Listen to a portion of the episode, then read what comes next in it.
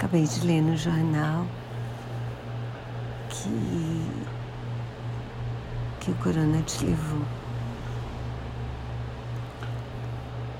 E aí eu fui ouvir de novo a carta que eu tinha gravado para você. Fui ler de um sonho que eu anotei uns 10 dias depois. Na verdade foi dia 14. É, foi 10 dias depois mesmo. Eu gravei a carta no dia 3. E no dia, do dia 13 para o dia 14 eu sonhei com você.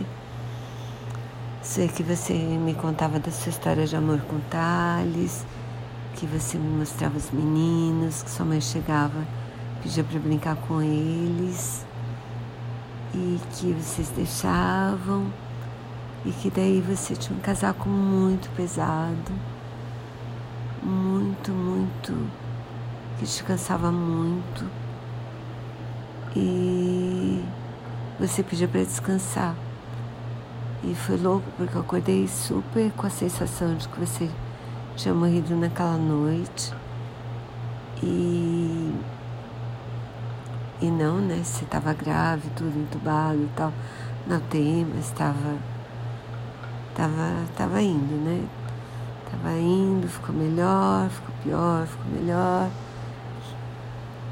E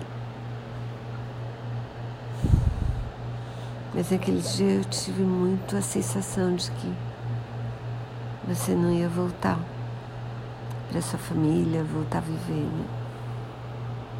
Sair da UTI, sei lá.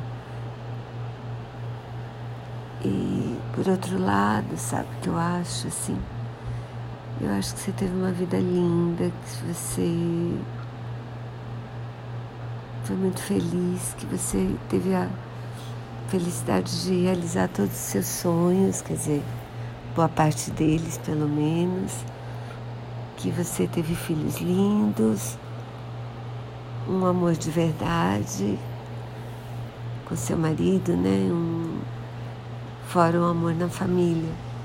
Eu estava relendo a, a dedicatória, né, de Minha Mãe é uma peça 3 em que você faz declarações de amor tão lindas, sabe, para as pessoas que te queriam bem.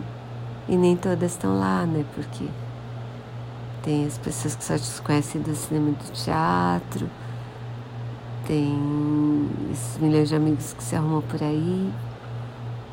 E. Bom, é isso. Eu queria te agradecer. Agradecer pelas risadas, pelos momentos felizes por ter se aberto algumas entrevistas que eu assisti